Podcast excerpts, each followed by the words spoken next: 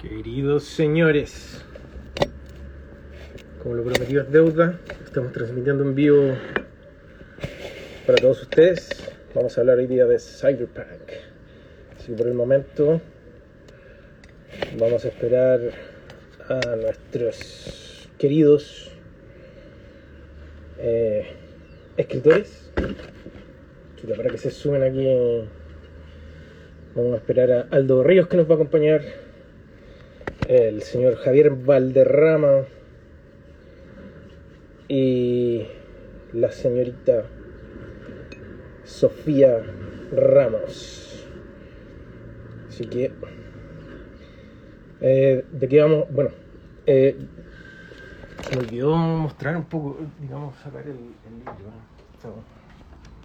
lo que pasa aquí, pero. Este es el primer live en el cual eh, estoy solito manejándolo. Este es el libro Cyberpunk del cual vamos a hablar.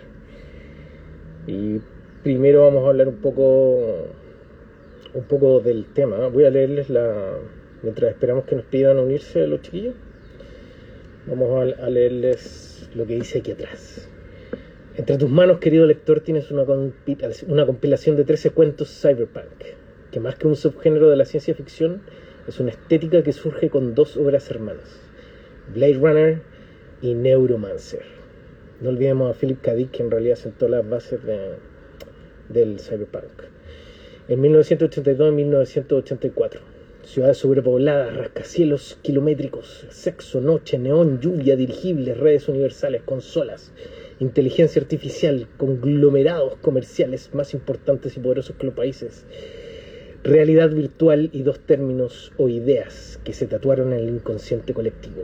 Matrix, como una simulación, una simulación producto de la unión de la mente de todas las computadoras del mundo y China como la superpotencia absoluta, enarbolada bajo una declaración de principios que pretende darle una estocada tanto a la ciencia ficción dura como a los santos padres de la space opera. Esto es lo que escribió Francisco Ortega. Bienvenidos a Cyberpunk. Cuentos chilenos. Una muestra de la forma en que tres autores de este lado de la cordillera abordamos este género. Algunos de nosotros es en la portada del gran José Canales. Y se está sumando don Aldo Berríos. Muy bien. ¿Cómo está don Aldo? ¿Y tú, Martín, cómo estáis? Bien, ahí estaba contando un poquito del, del cyberpunk. Que para algunos, sí, para algunos puede ser eh, incluso eh, más actual de lo, de lo, de lo saludable. Sí, estamos en pleno, estamos en pleno cyberpunk.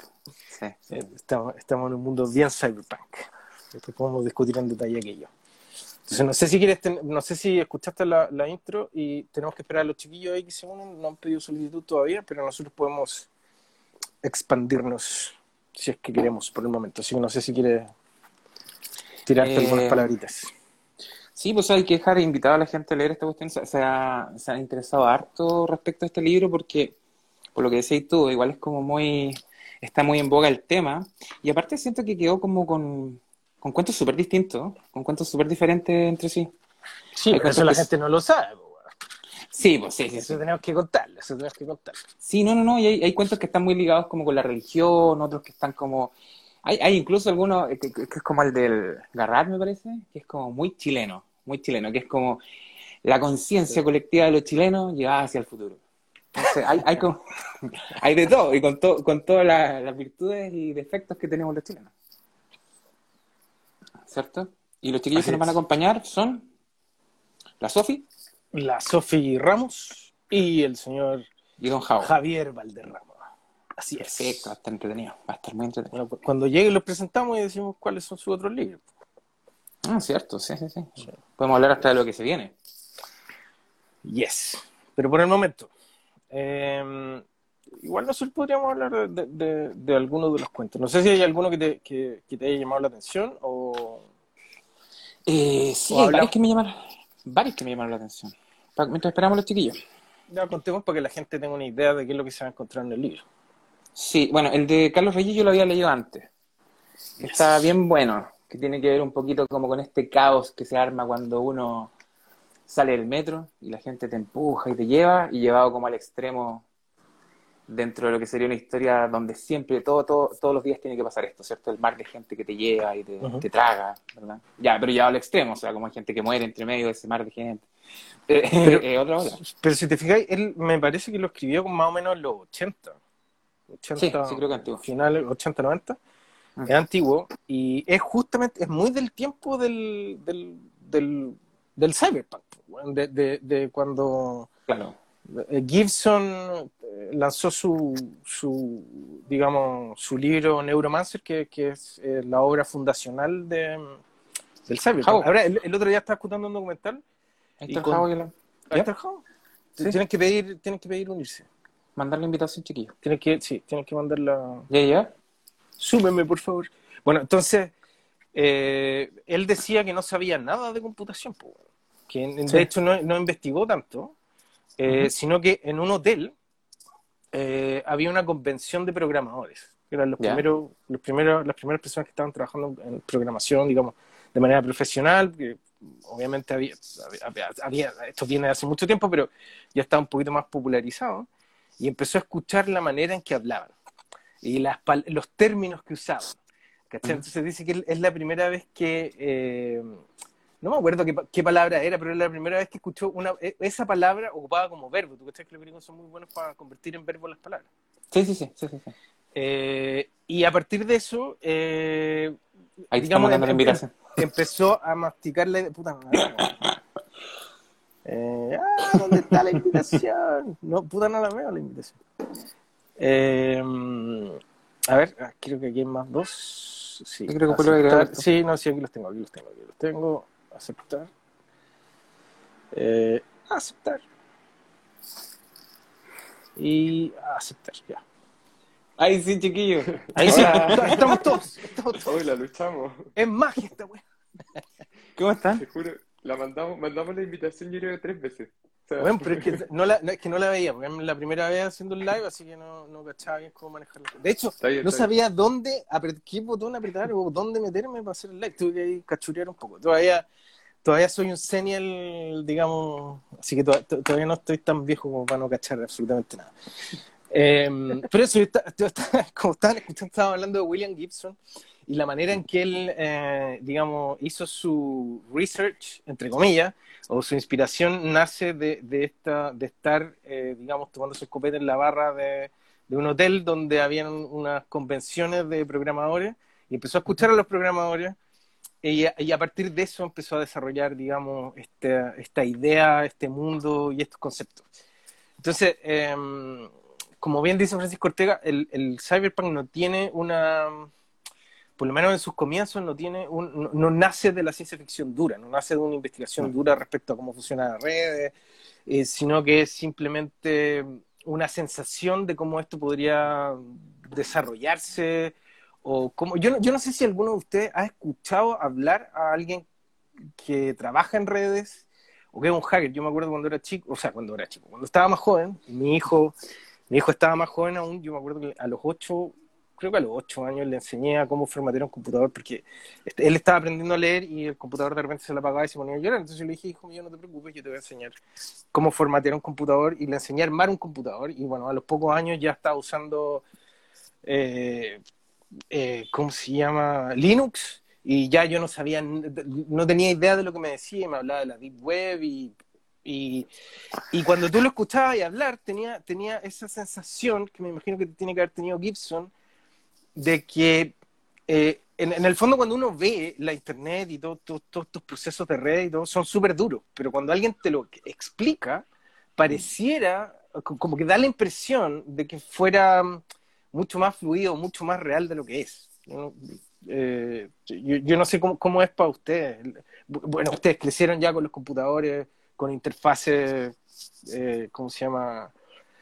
Con interfaces gráficas que emulan la realidad. O sea, el, desktop o, o la, el, el, digamos, las carpetas y qué sé yo son, son una analogía para que la gente pudiera... Eso, de hecho, la palabra interfaz, ¿no? Hay, hay una interfaz entre el usuario y el, y, el, y, el, y, lo, y los uno y los cero, que antes no había. Entonces ustedes vienen ya de, de, ese, de, de ese, mundo, entonces no sé cómo, cómo, es su relación con, con el cyberpunk y con esta con esta con esta tecnología. Sofía, ¿le tú primero? A ver, mi, mi amorío con el cyberpunk, no sé si, a ver, eh, comienza como con películas. Ahora, ahora igual, no sé si Robocop se puede meter ahí en ese, que en sí. ese aspecto, Sí, lo Sí, es. sí, calza. pero creo que esa película así como que me dejó como muy marcando ocupado, dijo, wow, qué es lo que... Y era súper sangrienta, era súper sangrienta. Sí, sí. Sí, y la vi cuando era muy chica igual, ¿cachai? Entonces, con mi mamá, así como ya cero, cero control, cero control parental. No había en ese tiempo. No había en ese tiempo. Yo me acuerdo que me arranqué con unos amigos, usé la cuenta de mi padrastro en Blockbuster, no, en Errol. No. No era Blockbuster todavía, y arrendamos la película con mi amigo y la vimos en una tarde. Y después me retaron. Oye, la era muy buena. Era, era- porque te dejaba marcando ocupado como la cuestión que estaba mostrando, ¿cachai? Mm. Esta, esta mezcla de esta sociedad con los robots, con este estilo de vida, es, es como que te, te, te, te colapsaba, ¿cachai? Y claro, lo que tú decís, Martín, sí, no, no sé, yo, yo no nací con los computadores. Los computadores llegaron a mí cuando yo ya estaba en la enseñanza media, recién ahí. Eh, llegaron con el formato del Windows 3.11, 3.1, 3.11. Entonces uno tenía que poner Ah. Win. Se me está cayendo el carnet. Orgullosa ahí. Claro, eh, eché a perder todos tus computadores intentando armarme así como intrusiándolo, ¿cachai? Sí, me eché muchos computadores. Y después, eh, escucha, eh, películas igual como Min- Minority Report, eh, Blade Runner, eh, Sí. así que me, como que me ampliaron un poco el campo, no sé, eh, no sé si también cabrá ahí dentro de, de- la de mm, Cyberpunk o más que fantasía, pero el quinto elemento también es como que toma un poco de elementos. Ahí se arranca un poquitito. Sí, pero- pero está como esa influencia, que está como de la ciencia ficción, la, la baja calidad de vida, así como el, el agobio de, los de, los, de los retos verticales. Sí, en, en ese sentido sí, sí. Tiene, tiene, ves que Jean-Luc Godard, Jean-Luc Godard y, y en, en general los franceses tienen una visión muy cyberpunk. de- siento yo, que tienen una visión muy cyberpunk en, en su arte en general. Es, es raro eso. No sé. No, bueno, no sé si es raro. Es como... ¿Y tú, Javo? Tú soy más joven. Tú soy de la generación que nació con, el, sí, con la cuestión. Sí, y sabes que para mí. Y nosotros somos todos más. Somos, somos mayores, ¿no? Eh, bueno, acabo de cumplir 32, así que igual me sumo al grupo de los mayores. Tengo cara de cabro chico todavía, pero mm, denle tiempo al tiempo. Em, para mí, yo nací con computadores, sí, pues, onda, Sí. yo nací con, jugando los computadores de mi abuelo, que eran estos disquetos, floppy disk grandotes, no los chicos que Ya. como. Entonces yo como que los metía y jugaba unos juegos que tú me tenías que meter un código, así, onda como hashtag, onda el nombre del juego, eh, slash eh, exe, punto. Entonces igual yo como que me manejaba un poco en eso, y, chico. Eh, entonces para mí fue tan natural que los computadores no eran parte de la ciencia ficción. Cuando, cuando mi viejo me leía ciencia ficción, que siempre es una historia súper loca, pero mi viejo a mí me leía cuentos de Asimov de, ciencia ficción, yo no tenía entender nada, pero como que imaginaba como robots y cosas y me gustaba. Eh, para mí eso era la ciencia ficción, ¿cachai? Como el robot físico, ¿cachai? Onda, o la nave espacial, pero no el computador, el computador no, no, no formaba parte. Entonces, para mí el, el, el cyberpunk llegó mucho después y me costó mucho entenderlo. Me costó un montón, para mí era como cine noir, nomás, ¿cachai? Como cine noir como con robots. Y después caché que, que tenía mucho más. Ahora, de hecho, igual que la Sofía, a mí primero me llegó eh, el cyberpunk a través del cine, con, con Blade Runner. Y Es Blade que, Runner, eh, Idea mía, hubo una época, después del cyberpunk, como que hubo una época de un futuro esperanzador, limpio, con robots, con cosas que funcionaban, bueno, sí, pues, de hecho, con, con una sociedad que, que iba a ser más Y igualitaria. verde, y verde, Y verde, ponte tú, sí, sí. En el hombre, en el hombre bicentenario de Chris Columbus, la sociedad es así, ¿cachai? De hecho, todo es verde, todo es campo, onda bonito. En inteligencia artificial, que es como del 2000, y también yo era chico para esa fecha, eh, también era así, a pesar de que había un, un como este como deshuesadero de robots, Había un eran en submundo. bosques, ¿cachai? Eran en bosques, había, y tenía como una, una, una expectativa sí, así. Entonces a mí me costó mucho descifrar el cyberpunk, me costó mucho, pero eh, di el paso eh, cuando me atreví a leerlo. En inglés. De hecho, fue Ah, el, buenísimo. es el primer libro que me leí yo en inglés en la vida. Y mm, Raya la Papa. Me encantó, de hecho, sobre todo la escena en la que se mueren los búhos. Como que hay una, hay una toda reflexión de, de, de un cataclismo en el que empiezan a caer como pájaros muertos, entre ellos puros búhos, ¿cachai? Donde ahí se extinguen los búhos. Y, y me afectó mucho. Y ahí empecé a agarrar el cyberpunk con, con más fuerza y empecé a ver Autómata, ponte tú que esta película de, de, se me olvidó el nombre de este actor español, que es súper famoso. Oh, Ya, no me acuerdo. el del zorro. ¿Cómo se llama el actor del zorro de la Ah, Antonio de Banderas. Antonio Antonio Banderas. Banderas. Una película de Antonio Banderas. Pero Autómata es- ¿Ah? ¿Es tan viejo Autómata? No, es de No. Autómata es pero cuando ya estaba en la universidad, estudiando. ¿cachai? Ah, Ahí ya. cuando más o menos como que agarré Chuta, un poco más Yo siento como que la vi ayer, weón. No, no, ya, ya tiene su año. Ya tiene su año, Autómata. estoy demasiado viejo. Bueno.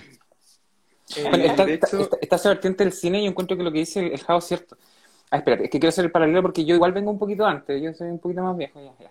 Pero el punto es que nosotros cuando veíamos la computación, para nosotros era como algo extraño, ¿cachai? Yo creo que de ahí viene un poco la idea como de Tron y todo eso, que eran como ciudades, ¿cachai? Como la ciudad del computador. Como Ya, esto ¿cachai? lleva al otro, le da energía. Claro, claro, es como una, un mundo independiente, ¿cachai? Y en cuanto a lectura, lo que decís tú, está Blade Runner, está, pucha, Philip K. Dick, ¿cierto? Que, que, que también como que te hace eh, eh, la conexión como a través de los cuentos, de, de, de- de todo lo que escri- escribió. ¿Cuál es el que tenías recién ahí? Que ese libro es muy bueno, el... Estos dos. No, el de atrás, ese, el, el de Gibson, sí, cierto. Ah. El Stephenson, el Stephenson también me gusta harto, el Neil. ¿Cierto? Y, y ellos hacen el paralelo de repente, porque con el Martín en esto siempre estamos muy de acuerdo, como que siento que la ciencia ficción toca mucho el tema del, del ser humano, ¿cierto? Como respecto a cómo es el hombre, cómo, es la humanidad, como si la sociedad va a ser siempre corrupta, ¿verdad? Eh, en cuanto a, por ejemplo, no sé, pues así paralelismo entre lo que fue la Segunda Guerra Mundial, lo que era el código Enigma, cómo lo, tras- lo traspasas ahora, ahora cómo es la información. Entonces, por ejemplo, tal vez hacer el, la conexión con sus cuentos para ustedes, para ustedes dos en particular, dentro de lo que fue el cuento de Cyberpunk. ¿Cómo, ¿Qué temas les interesaba tocar? ¿Cómo, cómo, cómo traducen eso? ¿Cachai? Los interesa. Ya, Sofi, ¿quién va primero? ¿Tú o yo? ¿Yo? Ahora sí. Ya, ya. para mí, abordarse, cuando Martín me dijo, Javier, espero tu cuento Cyberpunk, la verdad es que casi me hago caca. Porque No, para mí, para mí el Cyberpunk, eh, lo comenté la otra vez en, en un live con el José, el Real, que para mí el Cyberpunk no era afín a mí. Onda, yo lo puedo ver, lo puedo leer y me puede encantar, pero mis temáticas van por otro lado, porque como que mis temáticas son quizás más ecológicas y tienen más reflexión sobre como la naturaleza, y en el Cyberpunk ambiente. la naturaleza está muerta o está relegada, ¿cachai? Una cuestión así como muy salvaje. Claro. Entonces, cuando, cuando me llegó a mí el, el encargo, el cuento, tuve que estudiar Cyberpunk, y te lo juro, porque de hecho, por esa razón, este año me compré este libro, que yo nunca lo había leído y lo leí, para aprender Cyberpunk. ¿Cachai? Onda, y eh, repasé también un texto de, que me hicieron leer en la universidad de ciencia ficción que definía como los subgéneros como a gran detalle y todo. Y empecé a ver de nuevo obras cyberpunk, Akira, bueno, Blade Runner, la, la continuación de Blade Runner 2049, etc. Y empecé como a ver las bases, súper cuadradamente. Onda, ¿qué es lo que tiene que tener el cyberpunk para ser cyberpunk? Onda, ya, Megalopolis, check. ¿Cachai? Onda, lluvia ácida, no sé, o- y temas iconográficos también. Y ver dentro de todo eso, ¿qué podía yo hablar de eso? Entonces, em, justo venía de, de haber renunciado a LAN y dije como, ah, voy a hablar de la esclavitud laboral. La la- voy a hablar de la economía y la, y la esclavitud laboral y cómo el trabajo es la nueva esclavitud, ¿cachai? Onda, es como una pulpería al final, solo que como, como en vez de como te damos fichas donde solo puedes gastar acá, te damos dinero. Dinero que después inviertes en megacorporaciones, ¿cachai? Y que, se, y que todo al final es un ciclo, pues, ¿cachai? Como es una tontera. Entonces, eso hice. Oye, pero es interesante lo que dice, es interesante lo que dice el Jao respecto a, a que está correlado, como que el, ulti- el, el- el último el, el último límite es como la humanidad, la humanidad es lo último natural que queda, en cierto, en cierto aspecto. Eso me, me parece súper interesante. Sofi. Uy, a mí me tocó, bueno, cuando vi esa el, el, mensaje de Martín, creo que me dio muchas ganas, muchas ganas de participar, porque en realidad eh, a mí el, cyberpunk a mí me gusta. eh, para mí visualmente es muy atractivo. Yo, yo tengo una, una naturaleza media deprimente y media pesimista, ¿cachai? Entonces, ver esas luces de neón en la oscuridad para mí es como, es muy llamativo, es muy adictivo. Y creo que lo que empecé a hacer, eh, empecé a tirar líneas. De hecho, cuando pasó el, este, este periodo yo no había escrito en mucho tiempo, estaba como bloqueada. Y cuando vi el mensaje dije, ah, ya, esta es mi oportunidad, vamos a ver qué podemos hacer. De hecho, yo creo que Martín notó que mi, el espacio que había pasado entre entre y ahora, porque en realidad las frases de repente estaban como bien, bien mezcladas, bien extrañas. Y yo lo que generalmente siempre hago es eh, escuchar música. Y me puse a escuchar mucho techno, eh, synth techno, eh, synth dark. Y de hecho encontré una, una playlist en, YouTube que es eh, Abyss eh, Dark eh, Tech Synth, que es una cuestión muy oscura y te bombardea con, con sintetizadores, con, con bajos, y, me, y, me, me, imaginaba eso, caminando entre medio de, de ciudades oscuras, eh, con las paredes mojadas, y de ahí fue naciendo eh, mi cuento. Eh, más que del, trasfondo de, de, lo que hablaba Javier, de cómo un poco de salvar la humanidad, eh, mi cuento habla de encontrar algo de humanidad entre medio de tantas cosas oscuras, tanta máquina y tanto, tanto terror.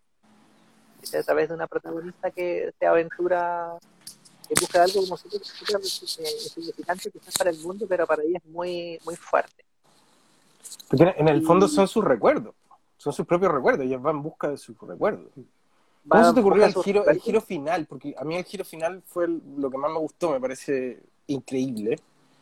Eh, y es muy. Y, se sale mucho, se sale, entre comillas, de la ciencia ficción más dura y entra en un reino que, que, tiene que ver con esta mística de, de, de, del, de este cibermundo deshecho, en donde no, no sabéis qué es real y qué no. Y esa deconstrucción me pareció súper interesante. Entonces, ¿cómo, ¿cómo, se te ocurre ese, ese final, ese giro?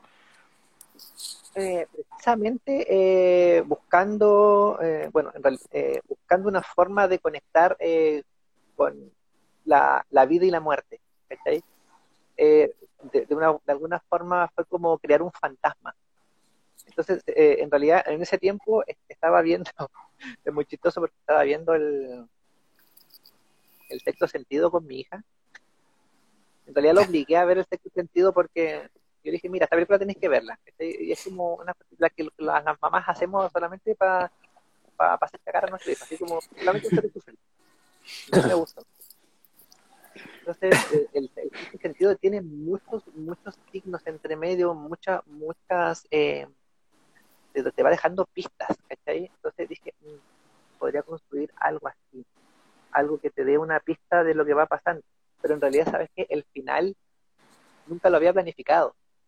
el final me salió una noche que yo creo que estaba, así, que estaba como muy dormida, eh, estaba entre medio de los, del REM 1 y el REM 2, forzando a escribir, porque quería terminar la cuestión en ese plazo, porque me había puesto ese plazo y dije, veamos, veamos qué pasa con esto. Y ahí salió ese, ese, ese giro. Y de ahí como que me pasó lo mismo que con la novela anterior, como que no lo quería frenar, no quería detenerme ahí, porque dije, ya, este es el final. Y me forcé, me forcé como para llegar al final y no podía. Entonces, ya, no importa. Le agregamos un par de líneas y terminó ahí. Pero, claro, así fue, fue pasando. Bueno, y para eso, igual, igual que el, que el Jao, me puse a leer, me puse a buscar qué novelas son del género del, del, del cyberpunk, porque a pesar de que a mí me gusta, siento que no he desarrollado mucho esta área y un área como que te decía, me gustaba, me gusta visualmente y auditivamente y obviamente para leer, me encanta. Sí, aparte, aparte lo, lo, otro lindo que me parece respecto como al, al, a lo que es el cyberpunk, es el tema, por ejemplo, el cuento de la Sophie se llama La Flor de Neón. Ya, hablemos como en realidad como el tema del color neón. Como estas ciudades que parecen vivas y que se ven tan alegres, pero en el fondo son tan oscuras, que como que, como que reposa entre medio de la fibra de, de la sociedad eh, como la decadencia, ¿cachai? Y eso me parece como súper interesante y creo que por eso a uno le llama la atención y, y le dan incluso ganas de escribirlo. y el del, se llama Economía Circular, el de How. Sí. Me encanta este. Jao, Jao, tenía ahí, tú tenías ahí un tema con la religión. Me Sí. gustaría que, que- que te explayaras con eso, porque una cosa es la esclavitud, ya nos contaste el tema de la AN, y lo entendemos, o sea, en este momento, bueno, nos piden que sepamos inglés, nos piden que sepamos computación, igual nos pagan una mierda, ¿cachai? Y, eh, con un- vendiendo en un carro sopaipilla ganaríamos lo mismo. Eh, entonces, este es súper cyberpunk en realidad, esa realidad laboral, pero, pero me interesa el tema de la religión. Como tú, tú metiste ahí el tema de la tecno-religión, tecno-cristo y todo. ¿Cómo, cómo- de, de dónde viene eso? Y lo que pasa es que para mí, eh, Mm. pucha, va- quizás aquí me gano un par de enemigos, pero yo creo que la, la religión igual es un control de masa. Eh, Sí, hace tiempo. se puede, se puede basar en algo muy real, ¿cachai? O sea, como que el mensaje original puede ser muy real, pero está como desfigurado para, eh, para que uno funcione como alrededor de un sistema, ¿cachai? Entonces, eh, lo que quería hacer era juntar estos dos poderes, ¿cachai? En, en uno solo, que era como el poder económico eh, y el poder religioso en función de una economía eterna, en el que solo hace rico a los más ricos, ¿cachai? Y, y que te vende la pomada, pues, ¿cachai? Te vende la pomada y que a medida que tú vayas como dejando tu humanidad atrás, eh, ibas a trascender, ¿cachai? Y que, y que tú podías pagar, podías pagar como por el cielo, ¿cachai? Onda, y como que tú puedes como comprar tu espacio de cielo. Y que básicamente lo hacía ahí como más alcanzable, entre comillas, porque podéis pagarlo. Ya, bueno, pero acuérdate que antes vendían la- las bulas las bulas Sí, sacerdotales. Sí, y en pues, el ¿no? fondo Y tam- y te comprabas el- ahí un pedazo de cielo. O sea, de hecho, Claro. que- creo que te podíais comprar no sé cuántos años. Mientras más pagabas, y eran una cantidad de años. Ya, Y ya. con O la pagáis, el, ba- o, o- pagáis el, o sea- el viaje en el barco con los... El, el- El Vaticano financió la imprenta, la invención de la imprenta por Gutenberg, justamente porque Gutenberg le dijo, miren, si lo hacemos así, ya no van a tener que escribir a mano las bulas sacerdotales, sino las podemos imprimir y van a poder vender más. Claro que justamente después los protestantes agarraron la misma tecnología y empezamos como una suerte de Facebook más lento, con, con la imprenta y empezó a quedar la cagada y viene el, el cisma de la iglesia y las peleas entre los europeos por quienes son protestantes y quienes son católicos.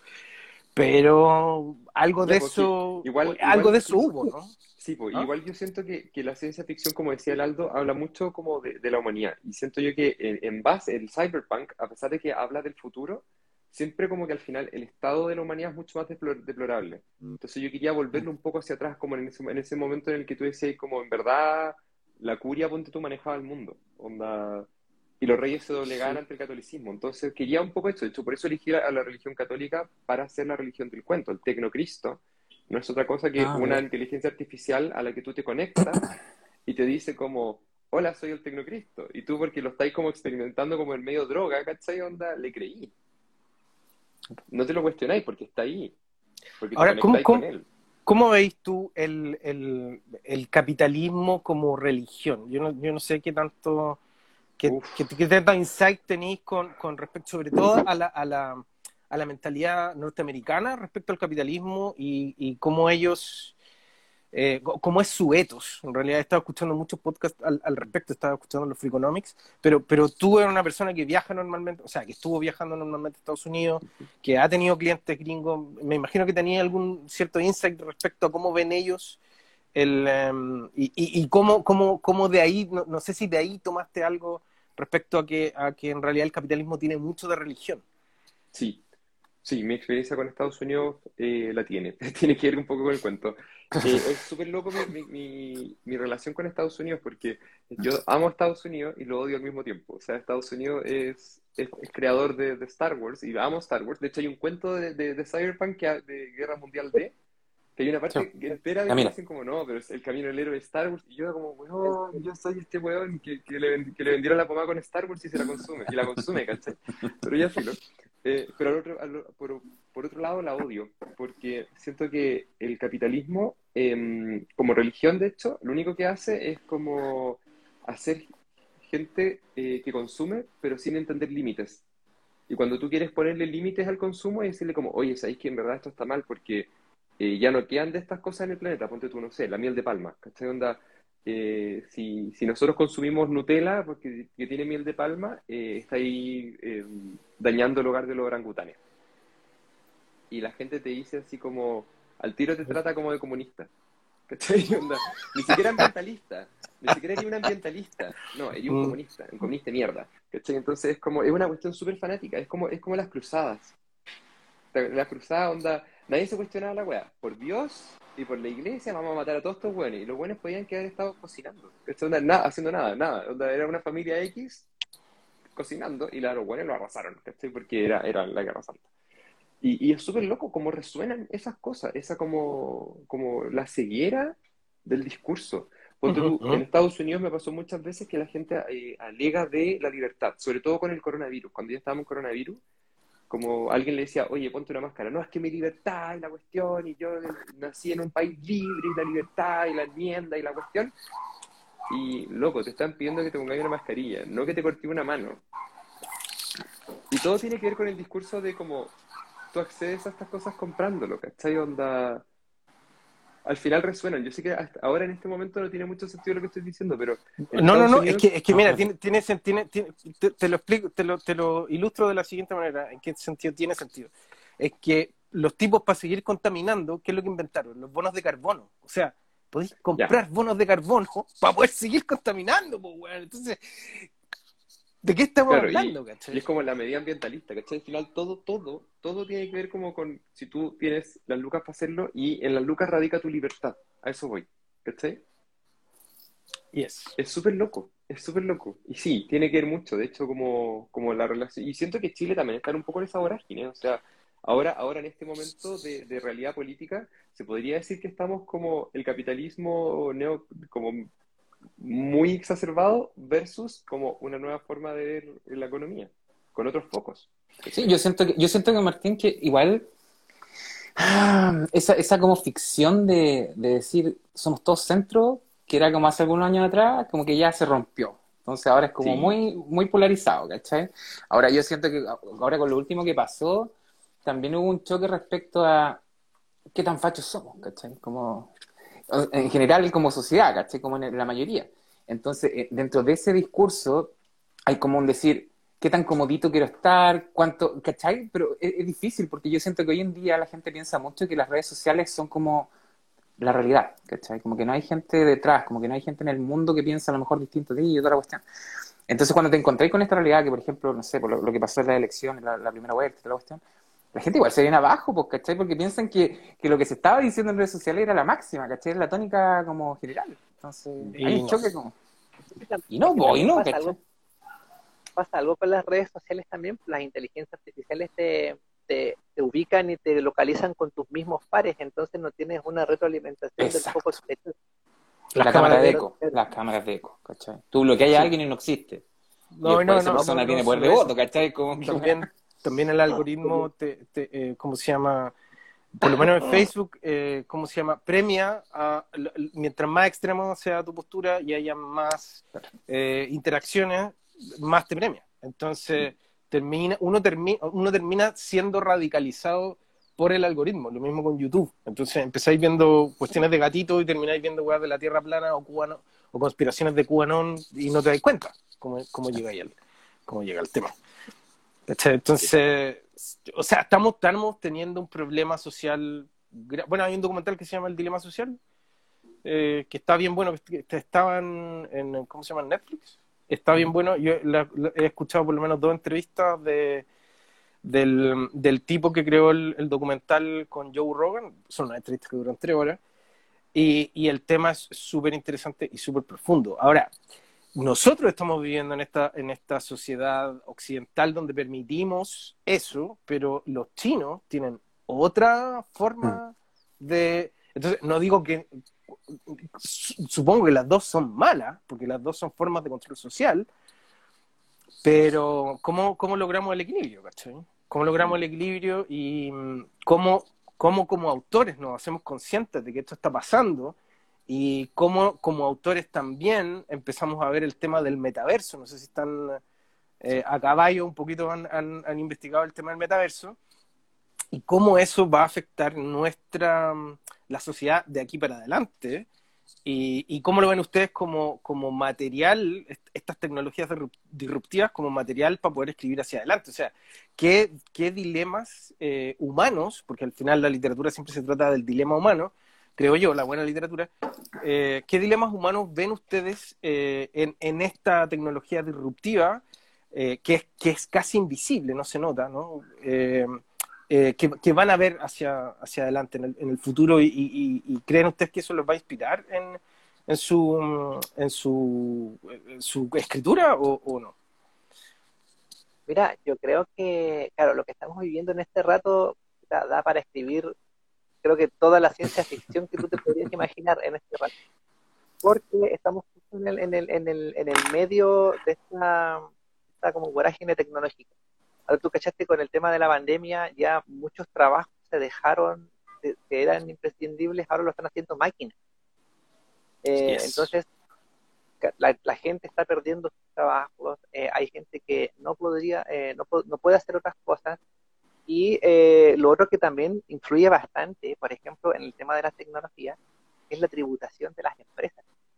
No sé si, si alguna vez la, la, alguien lo ha, lo, ha, lo ha pensado, pero con, con, con, el impuesto de las personas que trabajan se costeaban muchas o sea, cosas. De hecho, es tan así que Bill Gates en algún momento propuso que los robots deberían pagar impuestos.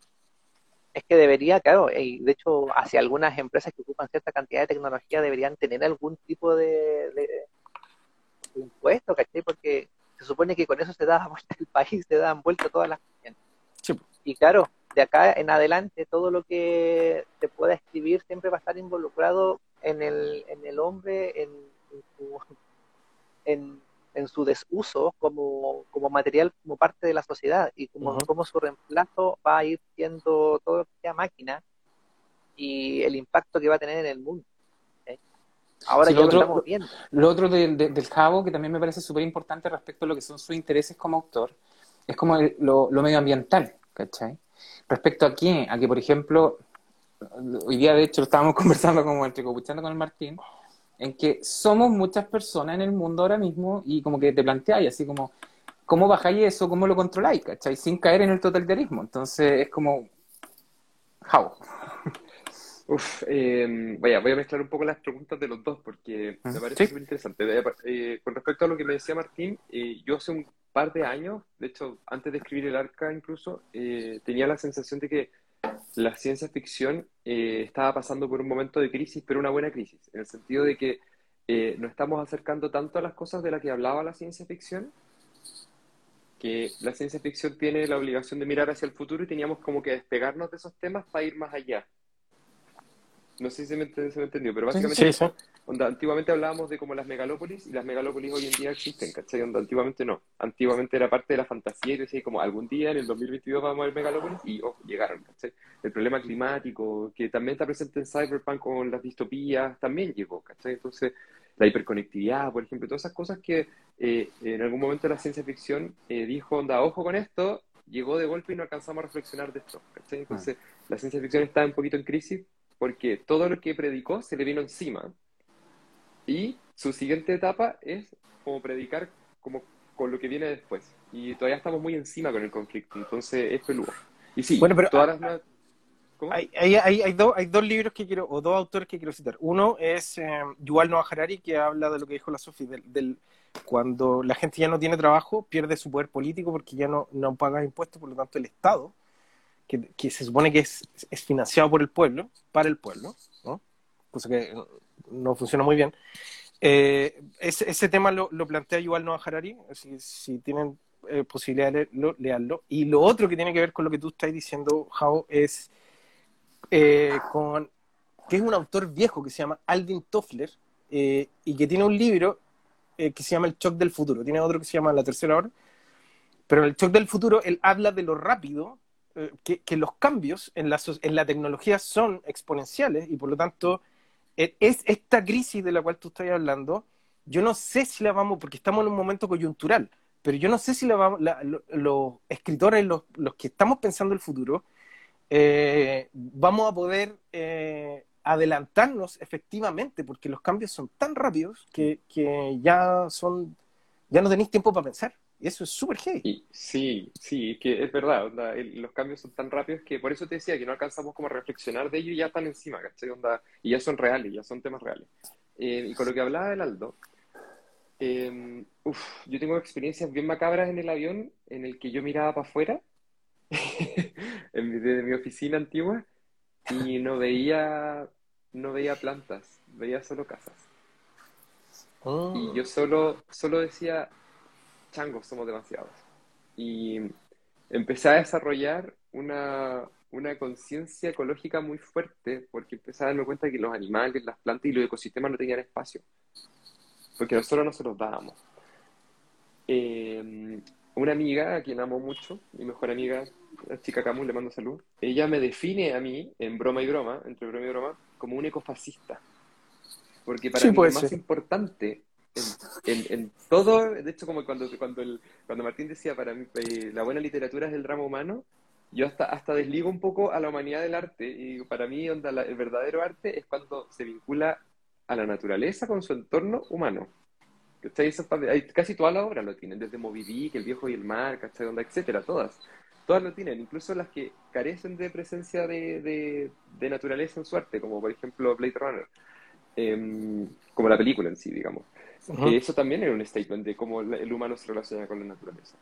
Y em, en ese sentido, creo yo que efectivamente eh, la única solución es eh, ponernos nosotros los límites. Pero al- retomando un poco el tema de Estados Unidos, eh, como Estados Unidos eh, se volvió en este, este, este modelo como económico que todos quieren imitar, en el que tú accedes a cosas comprando y si el otro no puede acceder porque no tiene la plata es problema de él, se volvió una sociedad muy individualista, en la que solo piensan en sus propios sueños. Entonces, cuando una y nosotros estamos en el paradigma ahora de que nosotros tenemos que posponer nuestros sueños, tener hijos, casa, familia, comprarte la casa en el campo que querías hace mil años porque te encantan las vacas, etcétera, para poder frenar nuestro desarrollo y decir, oye, ¿sabes que en verdad tenemos que llegar a un equilibrio? Y tenemos que en verdad, ponte tú, expropiar espacios para que recuperar naturaleza. Porque sin naturaleza no tenemos nada, o sea, nada, nada, absolutamente nada. Sí, yo, Igual, igual hay una cosa ahí, Martín, respecto como a, yo la otra vez estaba, me parece que en un seminario, una cuestión así, y estaban hablando de lo que era la diferencia entre lo que es la cultura, por ejemplo, asiática versus lo que es acá. Y, por ejemplo, nos planteábamos, pucha, a, raíz del libro este como del de la ballena que habla del suicidio y todo eso, entonces hablaban como cuáles son las diferencias respecto a cómo tocan temas que son difíciles de tocar, ¿cachai? Entonces yo, yo, yo le he planteado, o sea, por ejemplo, no sé, po, por ejemplo, en Japón tienen un ministerio de la soledad que tiene que ver como con, con la gente suicida, como para ayudar a los jóvenes y toda la cuestión. Y aquí se planteó la, la posibilidad de que existiera algo así. Y como que se dijo, no, no, aquí en Chile no, no, no se puede hacer eso, porque si tú le dices nombre, a lo mejor vaya a traer a gente. Entonces como que nosotros tenemos la tendencia a no querer nombrar cosas, ¿cachai? Y esperar como que se pasen solas por debajo, como que no, no querer mencionar cuál es el problema, ¿cachai? Y es como, no, si va a desaparecer solo. ¿Verdad? Pero- y eso es como muy, es como igual muy de tienen nosotros. ese problema. va a venir un terremoto y se nos va a olvidar. Es que, Pero claro, los eso voy. igual tienen ese problema. Yo, yo estuve en Sí, Japón sí lo tienen. y en verdad se hacen la vista gorda muchas cosas. Onda, ponte tú- Sí, sí, sí, por supuesto. Pero lo que yo voy que es que ellos le dan nombre, le dan nombre a sus fantasmas, eso voy. Como que nosotros te- tendemos a hacer lo contrario, ¿cachai? Como a tratar de, no, no hablemos de esto, no, no, no lo diga, ¿cachai? Un problema familiar es como, ya, mejor no, ¿cachai? Todo por debajo de la alfombra. Y ahí como que uno va acumulando, ¿cachai? Mm.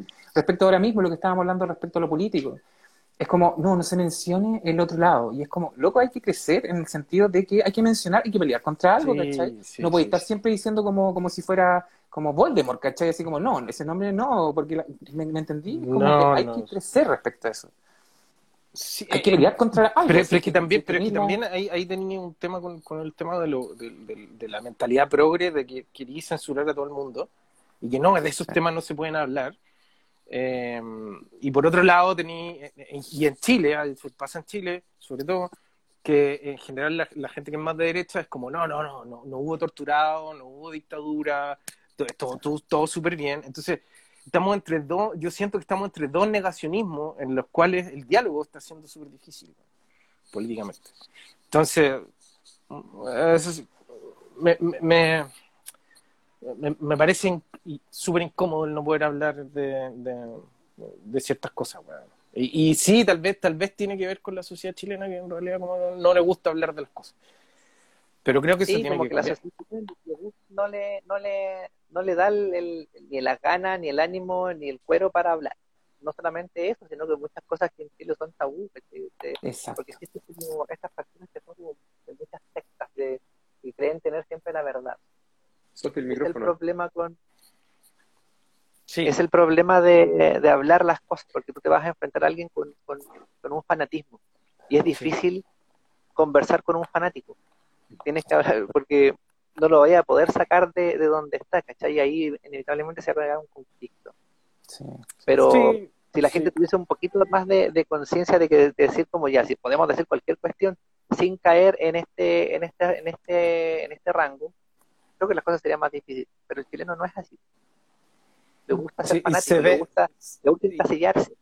Y se ve, yo creo que se ve, se ve en, eh, en todo ámbito de cosas. O sea, si uno ve el ámbito universitario y quienes hacen charlas, por lo menos en Estados Unidos, Canadá, Europa, hay, se toman, se tocan los temas, se tocan los temas. Son difíciles, los- las personas son controversiales y todo, pero aquí hay muy poca reflexión respecto a nada, weón.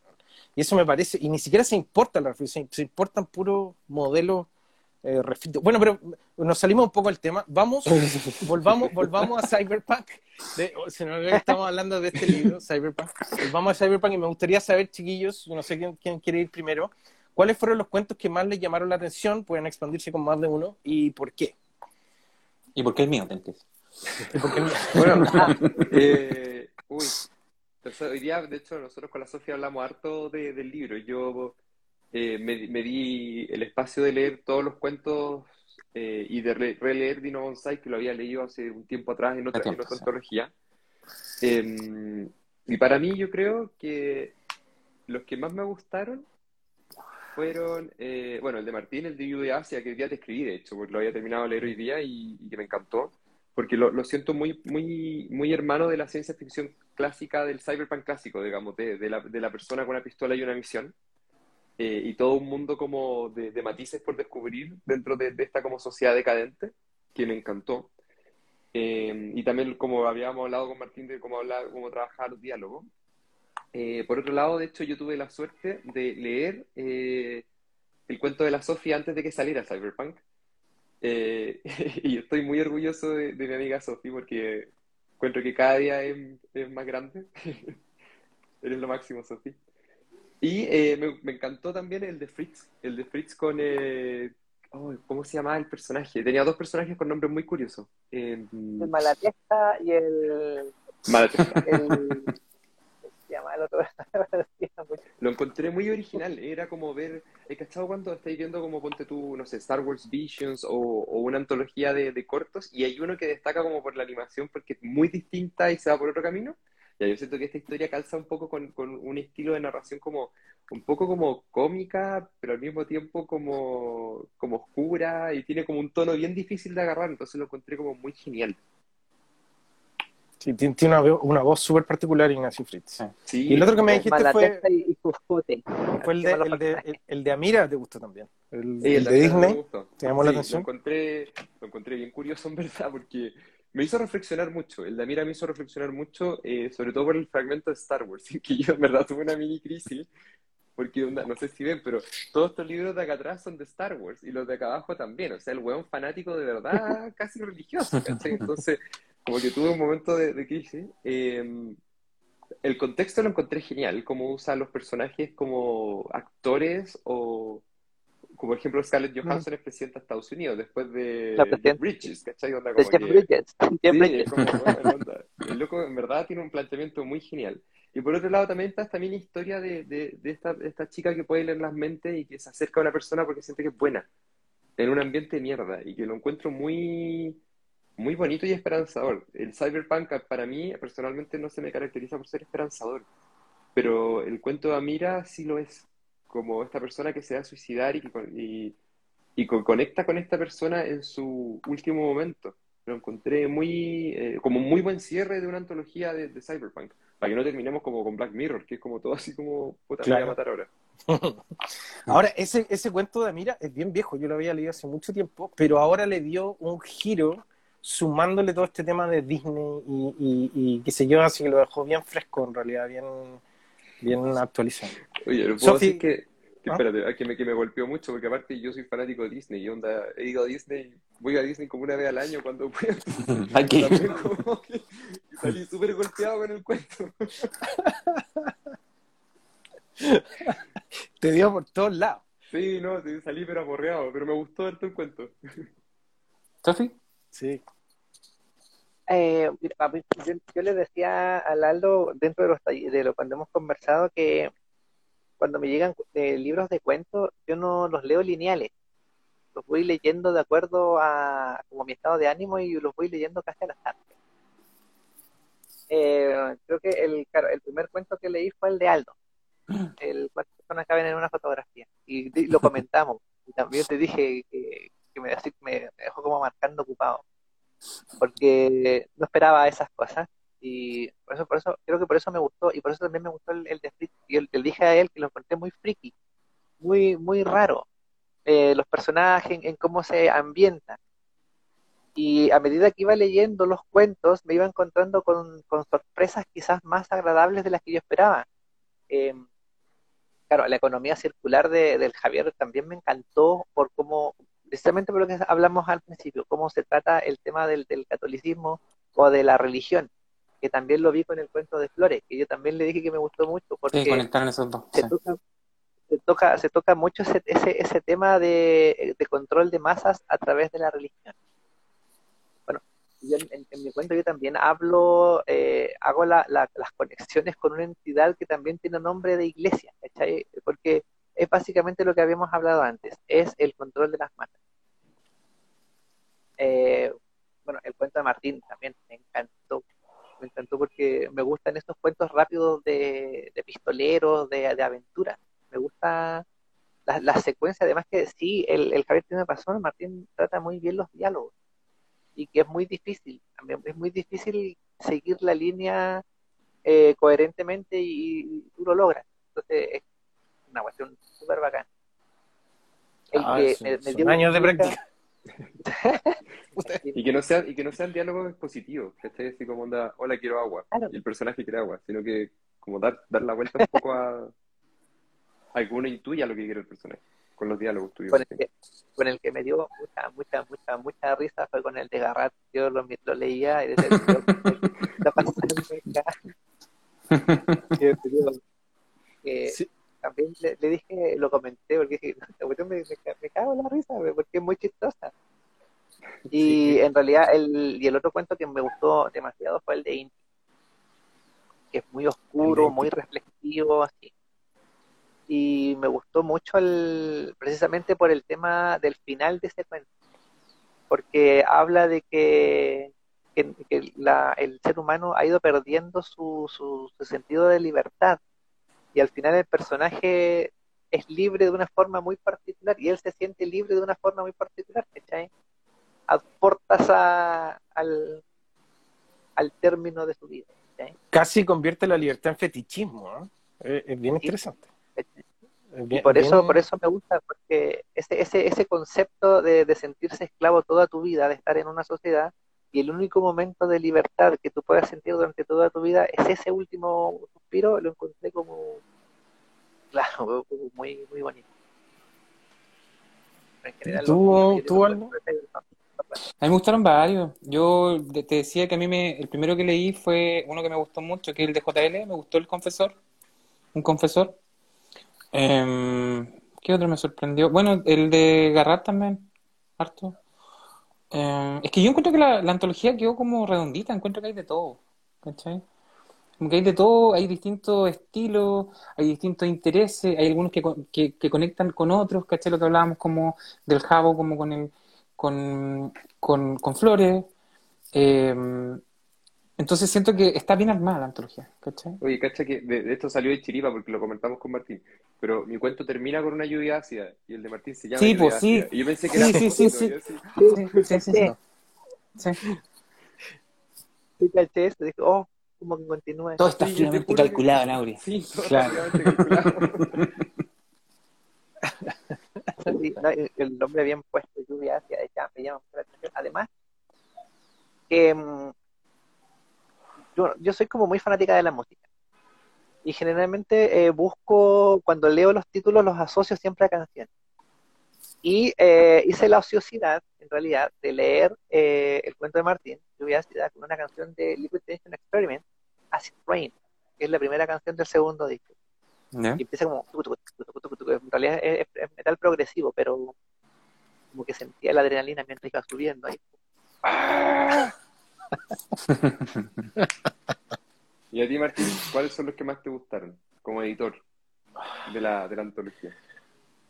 Hay, hay es que creo que igual que, que el Aldo, siento que, que están súper parejos, en verdad. Están, cada uno indaga de, de una manera súper particular en, en, en, distintos temas eh, y en distintas visiones. Lo bueno es que lo bueno es que hay voces diferentes, que a pesar de que mm. este es un subgénero que es súper particular, que es súper, mm, digamos, que tiene sus características eh, súper marcadas, cada uno lo tomó de una forma súper diferente. Por eso digo, el, el de la Sophie tiene, tiene, tiene un tema muy, muy particular que tiene que ver con la búsqueda de la identidad, con la ilusión de, de quiénes somos, de, de, si los recuerdos son realmente nuestros recuerdos. Y como dice ella, claro, al final eh, el protagonista es, prácticamente un fantasma del mismo sistema, no sabemos si está en la realidad o no. El, el tuyo tiene este, este tema, el, how, este tema de, de, esa mezcla de, del capitalismo llevado al extremo religioso. El del Aldo también tiene, tiene este tema de, la búsqueda de la identidad, de quiénes somos, de, qué tan parecidos somos los unos a los otros. Y para mí, en, para mí es, ese, ese tema en particular es súper interesante porque cuando uno, a mí me gusta dibujar harto, entonces cuando, cuando tú empezás a dibujar eh, y empezáis a ver rostros, a buscar rostros, notáis que en realidad no hay tantos tipos de rostros distintos. O sea, hay, un, hay una cierta cantidad de facciones y todas son distintas. Y cuando empezáis a analizar a las personas, eh, y, esto me quedó también de, un libro de Milan Kundera que se llama La inmortalidad, que reflexiona en torno al, a los gestos, ¿no? que los gestos son los inmortales, no nosotros. Y los gestos se pasan de una persona a otra y se copian y se... ¿no? Entonces, también con los gestos y con, lo, con, lo, con los modelos de personalidades, cuando, cuando uno empieza a, a, a leer a Jung y, dice yo, y, y, tenía estos arquetipos de personalidades, en realidad no, hay, no, no somos tan diferentes como queremos creer, no somos tan eh, singulares como queremos creer, y, y, sin embargo sí lo somos. Entonces, claro. eh, ahí, ahí hay un tema que me parece súper interesante en el cuento de, del Aldo, bueno, aparte del, del, del fetichismo, ¿no? de, de la relación entre, entre el papá y la del papá y la hija y, y la pareja. Oh, y... Perdón, Aldo, que, pero me sí. hiciste, cerré un momento libre y dije, pero qué chucha, y después seguí. Creo que eso es lo llamativo de ese cuento, por eso te decía, es como que tú vas leyendo y vas avanzando, avanzando en, en, este, en este tema, porque va basado también en el título, y llegáis al como pasar a mitad y pasa esto, y tú decís como, ¿qué, qué pasó? y no sé si les pasa a ustedes, pero para, para mí me, me, salió el morbo. Entonces, yo no quería dejar de leer porque quería saber qué es lo que pasaba más adelante. Y después terminó y como, oh. El asesino era el mayordomo. Sí, sí. Con el candelabro. Con el candelabro. Bueno, sí. Bueno, chicos, yo creo que vamos cerrando. Esta es una muestra, estamos justo en la hora. Eh, entonces, que para despedirme, esto es una muestra de lo que está aquí en Cyberpunk, que es un tema que da para mucho. Que de hecho, hoy estábamos, estaba en la feria del libro Valparaíso eh, este fin de semana y estaba explicando más o menos qué era el Cyberpunk a un, a, una, a un lector. Y los que estaban al lado mío, los otros eh, escritores que eran más literaturosos, me dicen: Entonces, estamos viviendo el Cyberpunk. Estamos en el futuro ya. Eh, estamos en el futuro ya. Y yo lo miré y dije, bueno, sí. Entonces, a pesar de que el cyberpunk es un género que, que, podríamos decir que fue desechable o que es de los 80, en realidad yo creo que está más vigente que nunca. Y tenemos que estar atentos al, al, a lo que va a pasar en el futuro. Y, y, y eso, lean cyberpunk, búsquenlo, acá en Antofagasta, en la, en la, en la Filsic, eh, Cyberpunk se agotó casi, fue muy rápido la venta de Cyberpunk, la gente lo vio, lo empezó a hallar, lo llevo, lo llevo al kit, y salió así, pero muy rápido.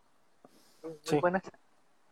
No, no, no, sí, sí quedó, quedó muy, quedó muy, muy, muy atingente, yo creo, a pesar, yo no creía que, que, iba, que iba a ser así, pero quedó muy, muy atingente a, a los tiempos que estamos viviendo. Así que bueno, para despedirnos, eh, sus últimas palabras, señores, antes de, de cerrar este capítulo. Dale, Sofía. Ya, Javo. Dale. Nada, no, dale tú. Ya, bueno, eh, yo me quedo igual con la reflexión de Martín. Eh, y de ahí me agarro para decir que el cyberpunk vive entre nosotros. Y, y creo que también, eh, como la, como, es- es- como la ciencia ficción ha tenido que reflexionar tan rápido sobre lo, está- lo que está ocurriendo, creo que es la mejor forma de eh, poder como hacerse un panorama de dónde pararse hoy en día. Las- eh, la realidad está cada vez más parecida a la ficción. Y quiero invitar a todos los lectores a que a través de la ficción eh, reflexionen sobre lo que estamos viviendo hoy en día, no solamente en Chile, sino que en el mundo. Así que eso, léanos, léanos en, ciencia, en Cyberpunk, por favor. Tango. Debería haber sido yo primero porque quería decir lo mismo. Pero sí, eh, parte de lo que creo, que creo que es la ciencia ficción es como avisarnos de lo que a dó- hacia dónde vamos y quizás dónde, dónde no tenemos que llegar. Eh, y precisamente eso es, es la parte llamativa de todas estas, estas historias eh, eh, de ciencia ficción. Principalmente en el cyberpunk porque estamos muy metidos con ese tema, con el tema de la tecnología, con el tema de la de ser eh, seres desechables, que ojalá no, no traspase tanto como, como lo hacen en los cuentos. Y a la gente que lean eh, no solamente estos cuentos, lean a, los a los autores chilenos, lean porque hay muchas obras buenas. Chile está produciendo mucha literatura de muy buena calidad. Entonces, dentro de eso está Cyberpunk. Eso. Aldo. No, pues nos ¿Quieres estamos cerrar? despidiendo, estamos practicando este nuevo programa que van a hacer los dos viejos gruñones. Así, Así es. que ahí vamos a ir viendo cómo van las cosas. Los. Entonces, el último, el dato, el dato, el dato recomendable, ¿dó- ¿dónde pueden encontrar ese Cyberpunk? Lo pueden encontrar en www.aureaediciones.cl. Eh, tenemos despacho gratis a regiones y en Santiago tenemos el Punto Aurea, que está en la Pirámide del Sol, local 504, en el quinto piso. Eso está a la salida, está en Luis Tayorojea con Nueva Providencia, a la salida del Metro Tobalaba. Así que ahí pueden ir a ver todos los títulos que tenemos. Tenemos una oferta y unos packs bien buenos. Eh, así que visítenos, eh, tanto físico o, o virtual, lo- los libros le llegan a la puerta de su casa. Así que Oye, ¿en serio, Sí, ¿en serio el programa se llama así? Dos viejos gruñones. así se, así se Por va a. Los dos viejos gruñones. Me gusta. es. Fabuloso, fabuloso. Así que eso, nos vemos chiquillos, muchas gracias por, por estar con nosotros. Eh, yo creo que Gracias tal- por la invitación.